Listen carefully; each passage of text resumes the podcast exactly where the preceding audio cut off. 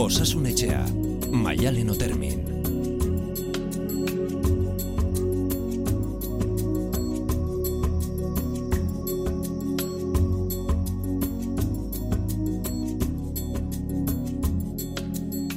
Egun ondenoi zer moduz, goizeko bederatzi terdiak dira, azken aste hauetan gai dezente landu ditugu hemen, buruko osasunetxe honetan, galerak, parrandak, bulina, antxitatea, eta gaur batez ere lan kontuetan jarriko dugu arreta eta maiteli izondoren laguntza dugu gaur, maiteli izondo egunon. Egunon, maiale, ongi, ongi, oso ondo. Gaur burnout delako sindromeari buruz arituko gara, inglesezko hitzak ere iritsi dira ona, eh? ez dakienaren zat, zer da burnout sindromea? Bueno, apiskat eh, kokoteraino nagoenaren sentsazioa edo benetan erreta nagoela lan eremura, ez, eh, pixko bat eh, bideratuz edo, ba, ja, azkenean balanera juteko ezintasun hori, edo edo ezintasuna baino ja, osea, nazkatuta, nekatuta. Uh erreta egota aipatu duzu, bai. lanaren arloari buruz hitz egiteko bakarrik erabiltzen da edo bestelako harremanetan ere bai? Jatorrian e, lanareko, laneko eremutan edo identifikatu zan, baina egila da, e, nik uste dut azken urte hontan ere bai e, denak bizitu dugula momentu batean horrekin ba konpatibleak edo diren sintoma batzuk. Ezagian sindrome osoa bezala, baina bai nekatuta gaudenaren sentsazio hori, ez? Igual erreta zaude, ba ez dakit pandemiarekin edo erreta zaude, igual harreman batekin ere, harreman honek erre egiten nau. Hoi da, hoi Baita ere? Bai, baina, bueno, igual hor badauka bardura ezberdin bat, eh? hor igual nago erreta horrekin eta oso identifikatua daukat, ez? Burnout sindromeak daukan ezaugarrietako bat da, aian enaizela jabetzen, benetan hain... Em, sintoma horiek dauzkadanik, ez? Osea, askotan da como alako neke baina oso barruko, ez hainbeste aserretikan lotuta, baizik eta gehiago ezin dut gehiago hortakin, ez gehiago etxipenarekin lotuta. Barruko gauza da beraz, ez da mm, kanpora ateratzen duzu naserre bat edo Hoi da, hoi da, hori da agian pixko bat ez horrentasuna bai. Ez da galdera da, eh? E, mm, estresaren parekide bada edo nabardurak ditu? Estresa izan daiteke em, jatorrietako bat, hau da, iturrietako bat estresa izan daiteke, baina ez bakarra, ze hori agian gehiago eramango liguteke e, antxietateari, ez? Mm Hemen gertatzen dire faktore ezberdinak, eta bai gertatzen dena da, hemen adibidez, e, denbora luzean, ematen digun iturri estresore ezberdinak, denbora luzean intentsitate nahiko altuan, hau da, jo, egunero eta asko, ez? Mhm. Eta gainera frekuentzia altuarekin, ez? Maiztasunaren nahiko altua izaten da. Egunero denbora luzean eta gainera intentsitatea handiarekin jasotzen dituan zailtasunak, ez? eta zailtasun horietako bat estresaz gain badere bain ere implikazioa, ez? Mm Askotan e, oso bokazionalak izaten diren lanbideetan gertatzen da, ez? Ni oso implikatuta nago e, lanbide horretan, ez? Eta eta gainera estresa oso handia da eta kasu hontan gainera ikusten dut e, eragiten duelan ere bizitzako beste esparru guztietan, ez? Ba kasu hontan e, pandemia dela eta ba, sozialki denak oso, oso mugatuak egon gera, eta nik uste du lanbide batzuetan, eta adibidez osasun langileak, bai sozialki eta baita familiarki ere, ez? Asko, ba, familiatik urrundu dire, ba, familia ba beste arren, ez? Orduan, implikazio hori dagoenean gero isla dautan, ere bizitzako arlo guztietan, ba, askotan, ba, ba, akituta sentitzen, mm ez, ez? Bereziki agian bilatzen dudan emaitza hori ez dudalako ere jasotzen. Ez, askotan olako lanetan badaude satisfakzio puntuak ere bai. Jo, ba, implikatu naiz asko, ba paziente honekin egon naiz lanea, baina jo ze ondo ze gero begirando latera denez. Eta nik uste dut kasu hontan izan dela dena oso oso gogorra, ez? Uh askok izaten dugu egun txar bat lanean, denok. Uh -huh. non hasten da egun txar, egun txar bat ez esan duzu denboran, e, denbora behar dela. Bola da txar bat. Noiz bukatzen da denbora txar bat? o, mm, bai, epetxar bat, edo, eta noiz hasten da sindrome hau? Ba, segurazki, eh, nik uste dut, ez, ez gerenean oso konstiente gertatzen ari zaidan hortaz. Ez? E, bola txar bat normalean askoz ere gehiago komunikatzen dugu. Ez? Jo, hau gertatu zait, eta beste gertatu zait. Eta askoz gehiago identifikatzen ditugu ere bai zeintzuk izan diren arrazoiak, ez horretara eraman hautenak. Ta kasu hontan da pixko bat, e, erdian estesiatua egongo banintz ere, nere barne paiketa hortan ere, Aurrek egunean aipatzen genuen barne elkarrezketa hori. Oida, bada, bapaten jo, ba, ez, ez, ez dut gogorik edo nazkatuta nago, eta bereziki ezberdintasuna igual bada ere bai motivazio hortan, ez? Erretago naiteke, baina ni badakit e, lan hau gustoko dudala, lan hau maite dudala. Eta bestea, e, da gehiago, buf, e, lana utzi nahi dut. Sentsazio hori izan dezaket, eh? Gero segurazki sakonean ez da hori, da gehiago, ba, ba neke e, oso oso altu hau, ez? Baina igual ja, fu, ez du zentzurik ikusten lan hau egiteari, ez? Mhm. Baina behar bada ez duzu beste aukerarik. Ez duzu lana usteko aukerarik. Hori izan daiteke, aipatu ditugun e, iturri estresore ezberdinetako beste bat, ez? Momentu batean ere, pixkoat behartuta edo oso baldintzatuta sentitzea ere bain ere burua, ez? Ba hor jarraitu behar izateko, ez? Orduan, ba zama oraindik ere handiagoa noski. Mhm. E, aipatu duzu, pentsatzen dut pandemiako guztia areagotu egin duela. Bai, bereziki zenbait sektoreetan, ez? E, pentsa pandemia aurretik burnout sindroma edo bereziki lehen aipatu dugu, ez? Ba, oso bokazionalak diren sektoreetan ematen zela, ez? Ba, bai osasun langile, hezkuntzarekin lotuta dauden langileak, bazar egoitzetan eta lan egiten dutenak, eta noski, bereziki, nik uste dut izan direla hiru sektore, ba, noski pandemiak oaindikan bortitzago eragin diela zentzunrotan, ez? Mhm. E, tele, telelana asko handitu da, edo, Mhm. edo jende gehiagok egin du telelana azken hilabeteotan, batzuek oso ondo hartu dute eta oso ondo eraman dute, baina beste batzuentzat etxeko ardurak eta lanekoak orekatzea ez da, ba- batzuentzako ez da bat erraza izan. Bai, eta beti aipatzen dugu, ez? Ez zeo zerri aurre egiteko zailtasunak topatzen ditugunean beti baloratu behar ditugula hori, ez? Kanpoko faktoreak eta barneko faktoreak, ez? Hor noski telelanaren kontua, nik uste dut, e, oberregulatuta egongo balitz, agian kontemplatuko zituzten, ba, langilearentzat garrantzitsuak diren beste zenbait esparru pertsonal ere bai, ez? Bai dure telelana dela, osea, etxean edo zein ordutan, edo zein modutan egin beharreko zeo zer. Eta ez lukeola izan behar. Eta gero beti ere nola kompatibilizatzen dugu zer den lanaren eremua eta zer den nire bizitzako beste esparruak, ez? Hori oso garrantzitsua da, ez naiz eta etxetik egin, baina benetan ba ordutegi bat jartzea, leku jakin bat jartzea eta eta gero hortik kanpo bereziki agian hor galdu dezakeguna da harremantzearen alde hori, ez? Sozializatzearena. Azkenan etxetik egiten badut dena, ba, ba, lanera joaten naizenean, ba, lankidekin egoten naiz, zuzenean, ez? Begilak ikusten ditut, e, azala usaitzen dut, Ez nago pijaman, nago pijaman. Hoi da, ez? Orduan ikusten dut lana oso garrantzitsua dela, baina izan daitekela, baina bai jarri behar dugu estruktura zehatz batean eta beti aipatzen duguna, ez? Askotan esaten da, bueno, telelana. Baina ez dizkigut erakusten ze baliabide pertsonal edo psikologiko edo emozional txertatu behar ditugu, ba lan estruktura berri hortan, ba hori eraginkorra izateko, ez? Eta besten artean esan duzun ba pijamarena, ez? Adibidez. Tontakeri badirudi, baina oso garrantzitsua da, eh? Ze behar bada, e, burnout sindrome daukazu, telelanean ari zara, baina ez duzu egitura hori ondo egiten eta garbigailua jartzeko aprobetxatzen duzu, edo denbora beste, beste zenbait arduratan e, inbertitzen duzu. Bai, eta hor azkenean beti egiten duguna gauza bada, ez? Eta hor oso nastua izan daiteke, ba lanean agon telelanean agon bitartean, ba esaten duzuna garbi gaioa jarri edo sukaldatzen hasi edo eta beste gauza da bitartean ze gertatzen da nere garunean. Ze pentsamenduak daude? Hor ere dena nasia dago. Ze lanean agon bitartean pentsatzen nahi naiz, ostras, bagoen jarriko du garbi gaioa. Eta gero Bukatzen nahi da. Hoi da, orduan azkenean ere bai, e, garunean dena nasten doa, eta hori ezin egon gehiago eragin gaitzake, ez? Mhm. Azkenan errutinak esaten dugunean oso osasuntsuak direla, badauka bere bere oinarria, ez? Hori hola dela jakiteak, ez? Orduan errutina horrek bereziki ordenaren zea, ez? E, onura edo, ez? Jakin nagoen egiten hortan hortan jartzea harreta ere. Ze bestela nago zeo zerriten, baina harreta dut beste puntu batian, ez? Mhm. Orduan, ba, pixko bat burua eta egiten dudan hori pixkat berdina izatea asko erlajatzen gaitu. Edo bintzat ez digu estresara eramaten, ez? Lanbide batzuetan zaila izango da lan karga hori kudeatzea, karga dagoena delako. Alegia, zuk egiten ez duzuna zure lankideren batek egin beharko du, eta berek ere izango du nahikoa. Hau Mhm. adibidez, mm, osasun langileen kasuan behar bada argia izan daiteke adibidea, denak egongo dira berdin. Bueno, pentsa, e, pixko bat komentatu dugu beti ez, eta bereziki e, arlo biopsikosozial e, honetan osasuna modu integralean begiratuz, denak ez gera berdintxu egoten, ez not, azkenan norberaren olakoa den, eta gero ere e, lan ere mutik kanpo zer realitatea duen.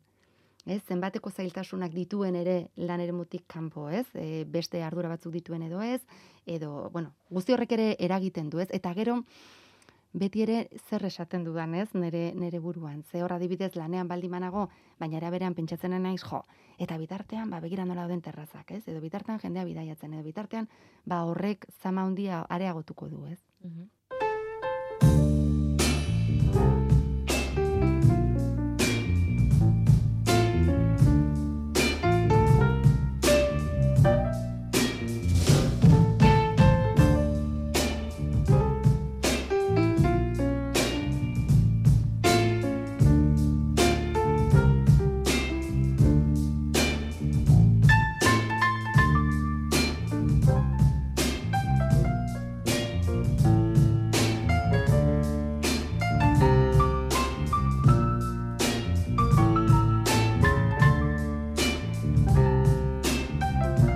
Osasunetxea bildua itb.eus eta whatsappa 6 sortzi sortzi 666 maite lehen abizikoak ala dio. Nire bikotekideak ezin du lanetik deskonektatu. Komertziala da, behira, beste... Bai, beste bai. lan ere mu bat, Mhm. bai, bai. Mhm. Komertziala da eta oporretan ere mugikorrari itxatxita egoten da. Estresatuta bizi da, baina erantzuten ez badu bezeroak galduko dituen beldur da. Ez dakit nola lagundu deskonektatzeko. Bai, pentsa, ez, hori egia da, ez, askotan, e, badauka lotura pixkolen aipatu duzun telelanarekin, baina beste zentzu batean, ez, oporretara joan dare, oraindikan, ba, ba, konexio hori mantendu beharra lanarekin, ba, gainera hori, ez, bezeroak galtze beldur horrekin, ez, orban, hor gehigarria egia da, ez, e, zailtasun gehiago eragin ditzazkela. Baina nik uste dut oso garrantzitsua dela deskonexioa aipatu du, ez, e, bidali duen pertsona honek, eta hori oso garrantzitsua. Naiz eta oporretan, ez, ba, jo dezagun, ba, mugikorra behar duela, e, ba, bueno, ba, funtzioan izan, ez, ba, bezeroiei erantzuna izateko. Baina hortik, e, mezuri jaso, jasotzen ez duen bitarte hortan, ze garrantzitsua den behintzat buruan deskonektatuta izatea, ez? Eta horri gila da, ba, bere lagunak edo bikotekideak edo lagundu nahi hortan ez daki oso ondo nola asmatu, ez? Baina hor interesgarria litzateke, ez? Ba, komertzial horrek benetan ikastea, badire teknika oso zehatzak, ez? Ba, ba benetan deskonektatua izateko.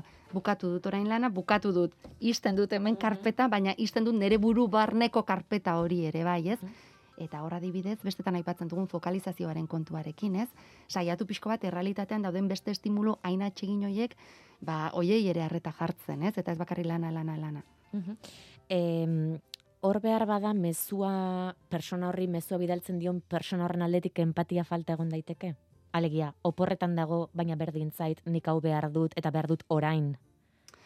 Bai, empatiaren kontuan ikustu dut e, interesgarria izaten dela bi, bi norabideetan joaten balin bada, ez? Nik uste dut kasu hortan behintzat bai interesgarria dela, ba, lanean jarraitzen duen horrek, ez? Mugikorrarekin, ba, empatia jartzea bere bikoterekiko, ostras, oporretaraga noa, eta bere bikoterekiko, eta lehen aipatu dugu ere bai pixkoa, norberaren buruarekiko ere bai, ez?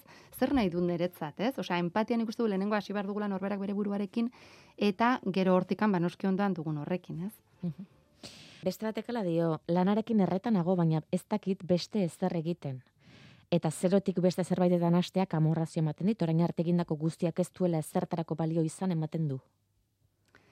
Bai, hor, hor bi aukera daude, ez, bereziki, edo orain arte zergatik eh, erreta iritsi den hori hausnartzea eta ea, ba, resilientzia puntu batekin, buelta eman dakioken, eta beste modu batean edo enfokatu ez, kasu hortan ez dakigu publizitatea den, baina izango balitz, ez, ba, gian adarrez berdinak egon daitezke profesio berdinean. Eta bestaldetikan beti ere, sorpresa bat izan gaitezke, norbera, Mhm. ez? Orduan egoten dire igual ikastaro txiki batzuk, eta, bueno, hausnartu, ba, gian hemen, ba, probatu, ez? Nik uste du probatzeak askotan, emate izkigula ispilu ezberdinak, ez? Probatu gabe askotan imaginazioarekin edo irudimenarekin eta bereziki erreta gaudenean norberaren baliabideak ere autoestimua ere txikitzen da. Orduan ikus gaitezke ez gaiagoak garena baino beste zenbait gauzetarako, ez? Hori izan daiteke sintometako bat ere bai. Erreta gaudenean oso txiki sentitzen gera, ez dena ilun ikusten dugu. Orduan agian hortikan pixko bat atera eta gero ba baloratu, ez? Beste bide batzuk agian egon daitezkela. E, lanarekin gustura egon arren prekarietateak erre, erre egiten du. Noski, noski, hori da pixko bat ere bai, ez gauza bada e, bokazioa eta eta gusto gustoko izatea egiten dudana, hau da edukia mamia, baina noski inguruan dauden baliabideak ere oso garrantzitsuak duinak izatea, ez? Eta horrek erregaitzake, eta eta nik uste dut batean horren aurrean ere bai aurre egin behar diogula, saiatzeko badakit ez dela erresa eta bate bakarrik ez dula lortuko, eh?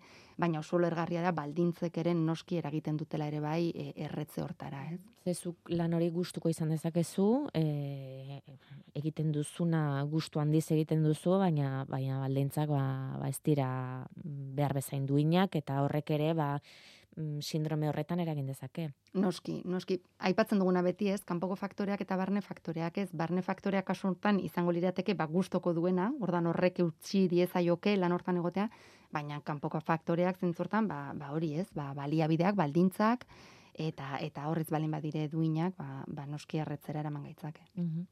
Bestonek hau dio, em, berez ez da galdera, baina, baina zera dio. Nik antxietate kuadroak izan ditut. Lehenbizi hiperventilatzen hasten nintzen, arnasketan moztu bezala egiten da, eta arnasa azkar eta gutxinaka hartzen nuen.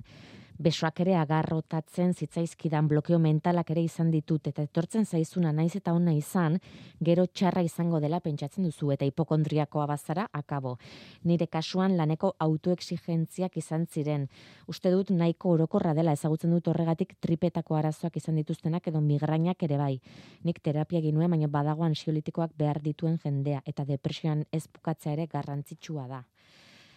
Mm, Antxitateare buruz itzin genuen maite, baina burnout honek ere eragin dezake? Bai, bai, bai, bai, sintoma batzuk eh, oso kompatibleak dira, eh?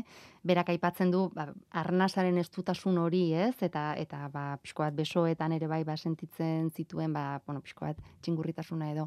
Bai, kompatibleak izan daitezke, sintoma batzuk, eh? baina gero badago antxitatea sentitu dezakezu, baina ez horregatikan izan sentsazio hori ez duzula lan horretan jarraitu nahi, ez? Igual antxitate kuadroak eta gerta daitezke testu inguru ezberdinetan arrazoi ezberdinengatik naiz eta lanean lan eremuan izan eta borna urtek bai dauka nabardura ezberdin bat. Mm norbere buruari exigentzia maila altua jartzen diozunean errazago estresasutu zaitezke, ezta? Eta Bai, bai. Nik uste dut hor e, erronkak jartzen ditugunan gure buruari espektatibena oso garrantzitsua dela eta espektatiba jartzen dizkigunean errealistak izatea eta errealismo hortan heldutasun pertsonal bat, ez? Eta badakigu aurrekoan antxietatea sitzen genuen aipatu genuen pixko bat, ez? Taburetearen hiru hiru zutabeak, ez? Eta hiru zutabeak elikatu behar ditugu. Batzutan, agian bakasuntan ba lan eremuari denbora batez, ba posible diogu exigentzia gehiago eskatu eta denbora gehiago dedikatu. Baina jakin behar dugu alde soziala ere elikatu behar dugula, norberak bere buruarekin gustora eta lasai egotearen mezuak bidaltzea ere elikatu behar dugula eta alde bioa edo ere bai, ez? Orduan denbora luzez bakarrik lanari dedikatzen badigu eta gainera autoexigentzia maila altuarekin, ba segurazki hautsiko gera momenturen batean. Mhm. Eh, persononek dio terapia lagungarria egin zitzaiola, baina buruko gaitz batzuek fisikoki eragina izan ditzakete, digestioan, migrainak, jendeak ere galtzen du. Bai, bai, bai, bai, bai, hilearena gainera nahiko esanguratsua izaten da, ez? Antxiteterekin askotan igual ez dela lotzen, ez? Eta eta bada, bada sintoma nahiko nagusi bat. Bai, bai, askotan gaizki hori dugunean, gaizki psikologiko bat, bestetan komentatu dugu ere bai, ez? Ba, bai pentsamenduan topatu dezakegu, ez? Ba, emozioetan eta baina nola hori isladatzen den ere bai alde fisiologikoan, ez? Ta aipatu du ba bereziki estomakarekin edo digestioekin lotuta dutenak, hilerorketa azalean, azalean ere nabaritzen dira asko estresak eta holako bruxismoa, bruxismoa hoi da, ez? Loitean eta mm. pizkoat eh hortzak eta ginak eta estutzearena. Ta behar bada zuetzara jabetu baina zure ondokoa bai. Hoi da, hoi, askotan hola izaten da, eh? Edotik ezberdinak, ez? Askotan igual mugimendu motor txikiak eta izaten ditugu, eta igual, ba, norbera ez da jabetzen, eta ondoko, oi, bazken ba, garaian hau egiten naizea, edo insomnioa, osea, esan dut, azkenean, gorputzean ere ateratzen da, ba, mentalki agian prozesatzea kostatzen zaigun hori edo, ez? Mm E, aurrekoan bezala, ez daketa holku sortaren bat e, baduzun, e, Bueno, bai, bereziki bornautekin ikustu dut oso garrantzitsua dela e, ezagutzea ez, esiko eskuntza hori edo bizko bat ezagutzea benetan sindrome hau zertan datzan. Zeren baditu nabardura berezi batzuk, ba, gian despistatu gaitzakenak eta pentsa dezakegu benetan, ba hori ez, ba, akidura hortatik, ba, ez du dala lanoetan jarraitu nahi, ba, patean, ez, jo, ez, ez, nikonetan ez du lan egin nahi. Eta, eta hausnartza, ostras, agian hori sintoma bada, ez, ez da benetan, ba, modu motibagarri batean hartzen duzun erabaki bat. Orduan ezagutzearena oso garrantzitsua da. Eta bain ezagututa zertan datzan, ba, esaten duguna, ez, baliabidea jartzea komunikatzea, entzutea, ikastea pixko bat oksigenatzen e, garuna, ez? Lanean daukagun presioa, hori ala da, askotan hori kudeatzea zaila izaten da. Baina lanera sartu aurretik, eta lanetik atetzen geran hortan zer egiten dugun, ea deskonektatzeko gai garen, eta bestela hortan ikasi, ez? Eta beste esparru batzuk elikatu, ez? Mm -hmm. Nik dut hori garrantzitsua izan daitekela. Burnout hau baldin badugu, em, eta oporretara baldin bagoaz, mm, lagungarria da, ez da, itzultzen zarenean horri izango duzu betikoa zain, edo, edo porraldi horrek arnasa emango dizu? Ba, segurazki, eragin handia izango du, e, zertan dedikatzen dudan pentsamendua oporraldi hoietan. Oporretara joaten baldin naiz, baina malimanago pentsatzen, jo, ba, gaizki egin dituen gauza guztietan, edo beste modu batean egin ezakela beste gauza hoiek, pentsa bi astez noala. Ba, lehenengoan nago pixko bat egin dudan horri bueltaka, eta bigarrenen aiama bueltatu behar dudan hortan. Orduan, beti esaten duguna, ez zain beste egiten duguna, baizik eta zer esaten diodan ere buruari egiten ari naizen hortan, ez? Ordan oporrak hartzen baitugu, benetan arduratsuak izan daitezen osasun mentalarekin eta eta saia gaitezen beintzat ba deskonektatzen eta horretarako oso lagungarria ba harreta jarri eta praktikan jarri ba eskuragarri ditugun gauzak oporretan, ez? Mm, distrakzioa aipatzen duzu, bai. aipatu izan duzu baita ere beste saio batzuetan. Bai, bai. Oso garrantzitsua eta gainera benetan lagundu behar diogu garunari eta hor oso ulerkorra izan daiteke horrelako baldintzetan lan egiten da bilen jendea, karo, pentsa, ez, ba, zenbat arreta jartzen nahi den egunero, ba, garunean, eta karo, garunean gero hori txertatzen da, eta eta memorian gelditzen da, ez? Orduan ze lanketa esfortzua egin bar du lan e, oporretara di joanean, ba, hortikan deskonektatzeko eta bapatean agian ez du lortuko. Baina indartxu egotea eta benetan saiakera egitea, ba, ba pixko bat momentuan egiten ari den hortan arreta jartzen, ez? Ba, gogoratu zuen kezak eta galderak osasun etxea bildua itb.eu selbidera bidalitzak zuela, eta mezuak 6 sortzi sortzi 666 00 zenbakira eta lasai ez duzu izenik esan behar, nahi ez paduzue behintzat. Bukatzeko, justu gai hau izpide duen kanta bat aukeratu dugu, Alemaniakoa da bera, Tilman Birdu izena, eta Burnout izeneko kantuarekin bagoaz. Maite Lizondo, ez zaitu guerre nahi. Gaurko zemen utziko dugu, ama egun barro hemen espero zaitugu. Mi esker, Mi esker zuri. Täglich die Arbeitswelt braucht ganze Männer. Wer Freizeit hat, der ist ein Penner.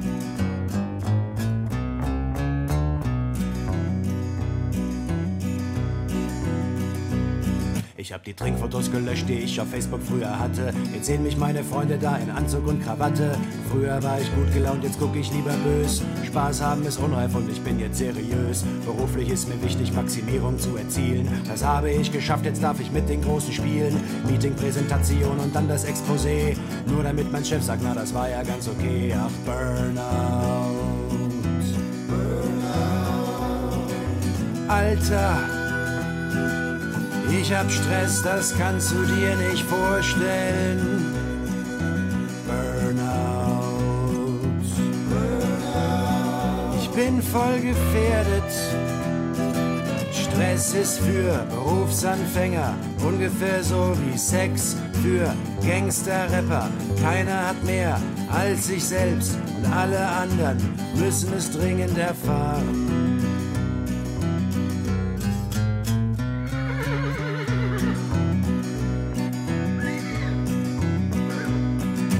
Weißt nicht, wie das ist, wenn du täglich ins Büro gehst. Wenn du so viel knechtest, dass du abends gleich K.O. gehst. Wenn du Überstunden machst, die du nicht bezahlt kriegst. Wenn du nicht mehr selber denkst und nur noch funktional tickst. Wenn dein Chef dich anschreit und du nur noch minimal nix. Wenn du in der Wahlkabine plötzlich liberal klickst. Du glaubst, du hast Probleme, weil du keine Arbeit hast. Ey, bei mir ist noch viel schlimmer, ich muss arbeiten, du Spast.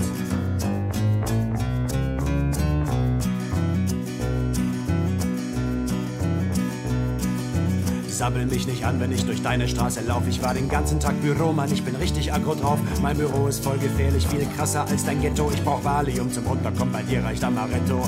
Ich bin so gestresst, Alter, ich kratz mich schon die Haut auf. Während du nur Eier schaukelst, geh ich am Burnout drauf. Bin so überarbeitet, dass ich beim Gehen laut schnauf vom Arbeiten so stumpf, dass ich ein Buch von Tommy Out kauf. Burnout. Burnout. Alter sag das nur, damit du dich schlecht fühlst. Burnout. Burnout. Ist ja kein Wunder.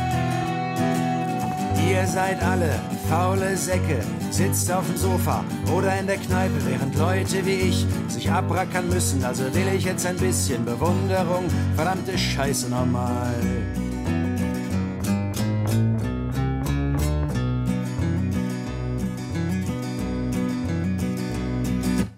Hast du Ausbildung wie ich als Geisteswissenschaftler? Brauchst du Zusatzqualifikation zu deinem Master? War ich krass im Ausland, hab ich Praktikum gemacht, hab ich in Lebenslauf geschrieben, hab ich euch alle ausgelacht. Du glaubst, du bist gefährlich, weil dein Kumpel mal im Knast war. Ich hab zwar nicht gesessen, aber ich bin flexibel und belastbar. Mit deiner scheiß Abschlussnote wirst du höchstens Stricher. Du kannst nicht mal Deutsch, mein Englisch ist verhandlungssicher. Du kriegst die Jobinterviews, auch wenn du es noch so oft willst. Guck mich an, alle Vorstandsbitches lutschen meine Softskills. Deine Freundin ist zwar eng, doch mein Terminplan enger. Du glaubst, dein Schwanz ist lang, mein Lebenslauf ist länger. Burnout. Burnout. Zwar habe ich wirklich lang nicht mehr gesoffen und gelacht, dafür habe ich eine Mappe, die einen guten Eindruck macht. Ich bin noch jung, ich kann noch viel, ich mach erst mal so weiter. Denn wenn ich Glück hab, werde ich irgendwann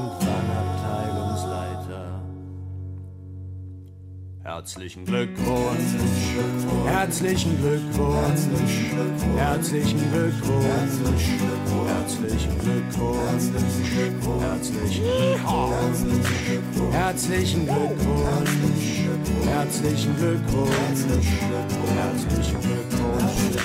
We're gonna find these bastards and hang them.